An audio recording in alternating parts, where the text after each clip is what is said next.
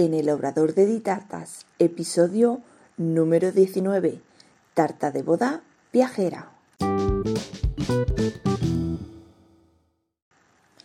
Hola, ¿qué tal? Bienvenida al podcast en el Obrador de Ditartas, donde hablaremos de repostería y conoceremos el día a día de un obrador. Yo soy Diana Verdú, chef pastelera y profesora de la Escuela Virtual de Repostería de Ditartas donde encontrarás cursos en vídeo de repostería y pastelería y realizamos clases en directo todos los meses. Visítanos en ditartas.com. Bueno, comenzamos este nuevo episodio contándonos eh, la experiencia de esta tarta de boda viajera que os he ido contando un poquito por Instagram este fin de semana. Pero eh, quiero contaros aquí en el podcast, mm, bueno, cómo llega el proyecto, cómo se realiza, cómo se prepara y todos los pormenores que ha llevado. el caso es que la boda era de, un familiar, de un primo de mi marido, y vinieron a, a pedirme la tarta de corte, ¿vale? Os recuerdo que la tarta de corte que realizamos para las bodas son tartas de varios pisos, en este concretamente eran cinco pisos, y lo que era el piso superior era de bizcocho y el resto de pisos son pisos falsos. Por dentro llevan corcho, que se llaman dummies, que son los que nos dan mm, la forma o la medida de lo que es un bizcocho. Visualmente queda toda igual, pero simplemente el bizcocho superior es el que es, eh, digamos, de bizcocho para que los novios puedan hacer el corte. Claro, ellos querían, eh, obviamente, pues eh, tener una tarta acorde a, a su boda y querían que les hiciera este tipo de tartas. Eh, claro, yo encantada, por supuesto, pero era un reto para mí. Yo les dije que me dejaran un tiempo, que tenía que estudiarlo, ya que eh, yo el obrador lo tengo en Elda, en Alicante, y la boda era en Antequera. Eh, Antequera es pues ya parte de, de, Málaga y está pues a más de 400 kilómetros. yo sí que iba a la boda, obviamente mm, para hacer la tarta tenía que ir yo a la boda porque tenía que encargarme yo de llevar la tarta, no podía eh, llevarla otra persona por todo lo que conlleva eh, pues el transporte de este tipo de tartas. Bueno, estuve estudiando la forma, la mejor forma de poder hacer la tarta y en un primer lugar, por supuesto, descarté eh, la opción de llevarla montada. Eh, era inviable por el tiempo que, tenía que llevar en el transporte. Finalmente, lo que decidimos era lo que es el piso del bizcocho, me lo llevaría montado y congelado en una, en una nevera donde durante todo el trayecto yo tenía que ir controlando la temperatura para que no hubiese em, variaciones en la temperatura de esa tarta. Y luego, eh, finalmente, en lo que es la finca donde se iba a celebrar la boda, yo tendría que montar la, la tarta. Por lo tanto, bueno, hablé con los novios para ver esa posibilidad de que yo tuviera allí en la finca pues una zona para yo poder montar la tarta y luego una nevera para poder guardar la tarta hasta la celebración. Ya que por comodidad, por, por lo que os comento, son 400 kilómetros, yo tenía que llegar a Antequera, montar la tarta y luego poder asistir a la boda también. Eh, finalmente, pues eh, salimos de Elda el viernes por la mañana, salimos a las seis y media de la mañana, seis y media, siete de la mañana, y llegar a Tequera, mm, llegar al hotel, dejar las cosas y luego ir a la finca. Montábamos la tarta el viernes y ya se quedaba en la nevera de, de la finca donde se celebra la boda hasta el sábado que era la celebración. El caso, cuadramos todo esto, hablamos con el, con el catering, con la finca, todo correcto. Y entonces comienza el trabajo. En primer lugar, eh, yo tenía que tener preparada la base de presentación de la tarta, los cuatro dummies eh, que iban a ir como pisos falsos y preparar la tarta de bizcocho. Bueno, en la parte del bizcocho no había problema, yo horneé el bizcocho, eh, lo rellené, lo monté y lo preparé. Sí que lo cubrí bien con, con como si fuera una tarta de fondant, más que nada para que tuviese más consistencia para el viaje, para que no hubiese ningún tipo de problema. Y congelé esa, ese bizcocho, esa parte de la tarta la congelé. Los dummies los dejé montados en la base eh, los, los cuatro pisos. Eh, yo los dummies, cuando son piso con piso, o sea, dummy con dummy, lo que hago los pego con cintas de doble cara.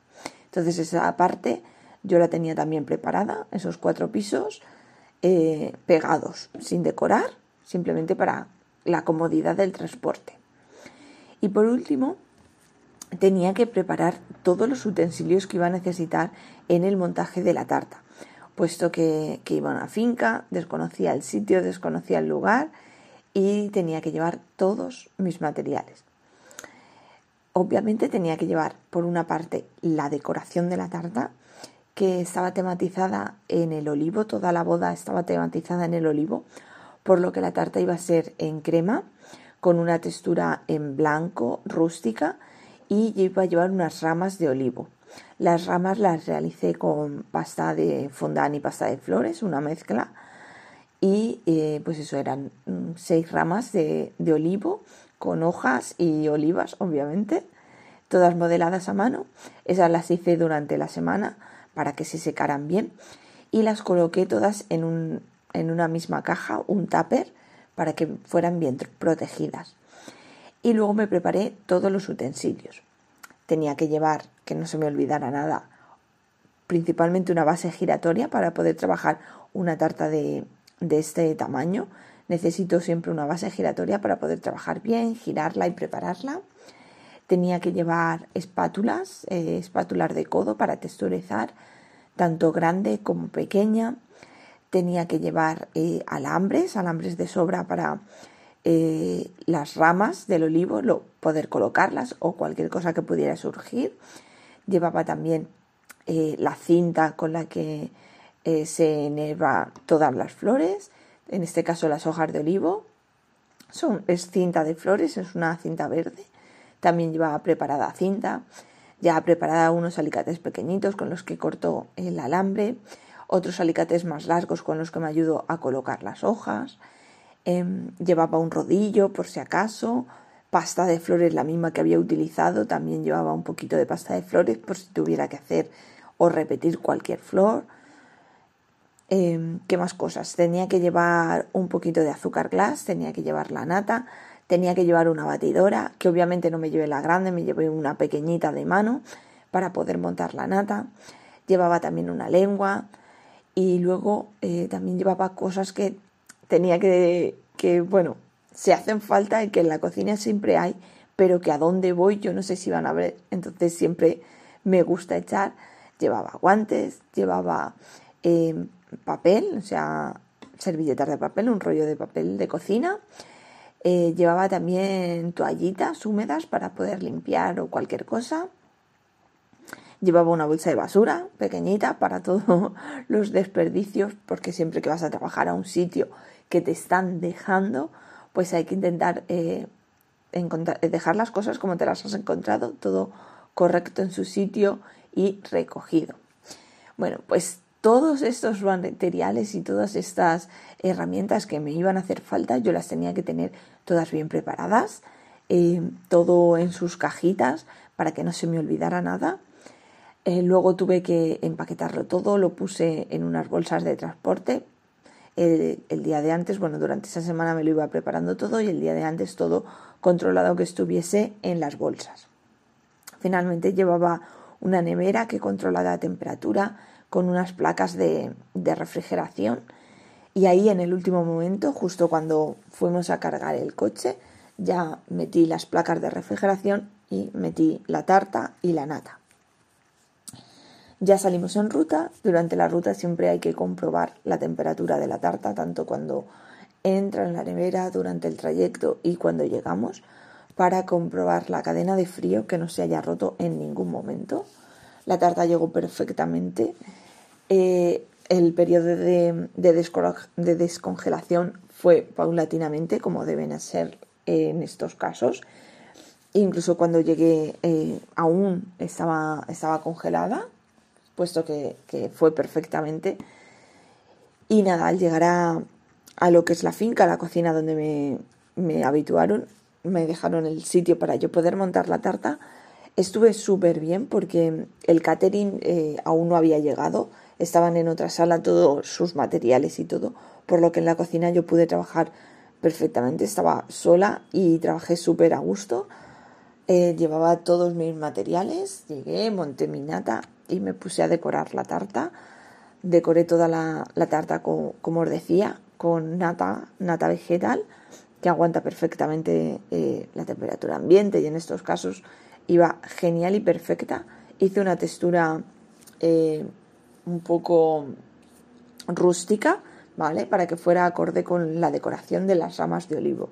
Y finalmente la tarta llevaba un topper que también le diseñamos a, juego de toda la temática. Iban dos tonos de verde, formaba un olivo y delante llevaba los dos nombres de ellos, Eduardo y Patricia. Y era lo que colocábamos eh, pues arriba de, la tarta. En vez de los novios, llamaban, querían este, este topper con sus nombres. Y finalmente, bueno, pues lo que es el montaje fue súper bien porque estuve súper cómoda. Llevaba todos los elementos, no tuve ningún descuido de olvidárseme nada. Llevé de todo, de sobra, material de sobra.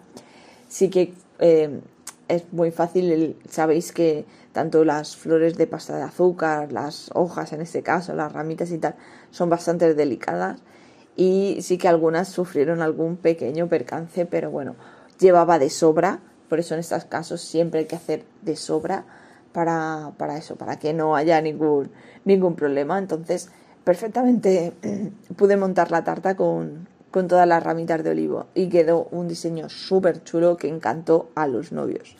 Ya montada la tarta, hechas las fotos y todo, la guardé en la nevera de, de la cocina de, de la finca perfectamente, controlando las temperaturas y todo. Y simplemente, pues nada, al día siguiente, cuando llegó el catering, hablé, con, el, con el chef del, del catering, el, el metre, perdón, el que se iba a encargar de, de, todo el tema de la tarta. Hablé con él porque era importante que esta tarta, al ser alta, eh, en un primer momento tú la ves y piensas que va a pesar mucho. Cuando desconoces cómo está hecha esa tarta, entonces, eh, cuando vas a cogerla te das cuenta que no pesa. Obviamente son cuatro pisos que son cortos, son dumix, no pesan nada. Pero el piso superior sí que pesa. Fácilmente podría pesar cerca de los dos kilos o dos kilos y algo. Entonces lo que hace es que eh, cuando tú levantes la tarta se te venza la tarta para los lados, ya que el peso está en la parte superior, en la más alta. Entonces le di las directrices al metre de cómo cómo funcionaba esta tarta, de lo que podía pasar para cuando la, la sacara que no hubiese ningún tipo de problema.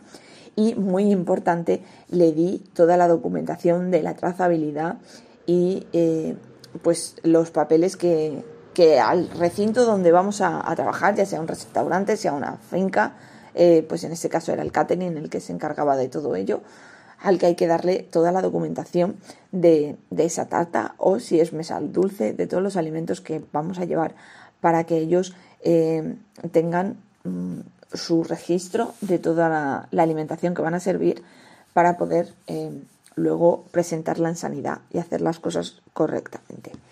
Pues nada, todo presentado, todo hablado con el metre y todo, ya solo quedaba disfrutar de la boda, que nos lo pasamos súper bien con las medidas de, por el COVID eh, necesarias. Estaba todo súper bien preparado, puesto que íbamos en mesitas eh, de, en mi mesa concretamente habíamos siete personas en una mesa súper grande, redonda, con mogollón de espacio entre nosotros. Y lo bueno era que tanto en el, en el cóctel como en el banquete, incluso en, la, en el baile, estabas con esas mismas siete personas toda la boda. Eh, no podías cambiarte de mesa, no podías pasearte y siempre cuando te desplazabas, porque si tenías que ir al aseo o cualquier cosita, con tu mascarilla. Así que disfrutamos de la boda un montón y eh, bueno, un momentazo que, viví es el, poder estar en, una boda donde yo he hecho la tarta, ya que pues sí, he hecho muchas tartas de boda, pero amigos y familiares y tal, pero nunca he estado en esa, en esa misma boda, entonces sí, luego me han pasado las fotos, me la han contado y tal. Pero era un momento muy chulo el poder estar en esa boda, justo cuando sacaron la tarta, los novios me llamaron para que les pudiera hacer una foto con la tarta y tal, y luego hicieron el corte, quedó genial, repartieron e, ese, ese bizcochito que, bueno, eran para unas 15 personas aproximadamente, la novia fue partiendo trocitos y repartió entre, entre los invitados, y les encantó, todo el mundo me felicitó por, por la tarta, pero sobre todo los novios que les encantó la idea, les gustó más de, la idea que ellos llevaban, que quedó mucho mejor de lo que, de lo que imaginaban, así es que súper, súper contenta. Y nada, feliz por este nuevo proyecto. Y, bueno, lo importante de aquí es que para, para salir, sacar proyectos así de esta envergadura, siempre hay que estudiarlos muy bien, eh, ver todas las opciones que hay a la hora de realizarlo y sobre todo prepararlos a conciencia y prepararlos muy bien, siempre apuntar todo lo que nos va a hacer falta, eh, pensar que puede ser que haya, que no haya, para que no nos falte nunca de nada, para poder hacerlo todo, eh, que salga rodado como en este caso y, eso, y tener todos los materiales que nos puedan hacer falta, ya que nos desplazamos a un obrador, cocina diferente y eh, la mejor forma de trabajar es trabajar con nuestros materiales. Entonces, pues en la medida de lo posible llevarnos todo lo nuestro, que no nos falte de nada y poder eh, elaborar nuestro proyecto, nuestra tarta, en este caso esta tarta de boda. Así que ha sido un, un, grato, una grata aventura que espero, bueno, en algún momento volver a, repetir y, y contarla, por supuesto. Así que ha sido genial. Y bueno, sabéis que cualquier duda, cualquier cosita que queréis preguntarme, tanto sobre este capítulo del podcast o sobre cualquier cosita, me la podéis dejar en los comentarios. Eh, si escucháis por iVoox, eh, directamente la aplicación tiene para poder dejar los comentarios. Si me escucháis por cualquier otro mm, tipo de aplicación de, para escuchar podcast, podéis eh, o enviarme un email a info.ditartas.com o buscarme en Instagram, arroba ditardas, y em, todos los lunes, después de publicar este podcast, pondré un post hablando de, del podcast y ahí mismo podréis dejarme cualquier comentario ah, del podcast o cualquier cosita que, que queráis comentarme. Y hasta aquí el episodio número 19 en el Obrador de Editartas. Gracias por escucharme, te invito a que te suscribas y me encantaría recibir una valoración o un me gusta. Así, más apasionadas de la repostería podrán encontrar el podcast y déjame en los comentarios cualquier duda o sugerencia para hablar en los podcasts. Y recuerda, no nuevo episodio todos los lunes a las 6. Te espero el próximo día. Adiós.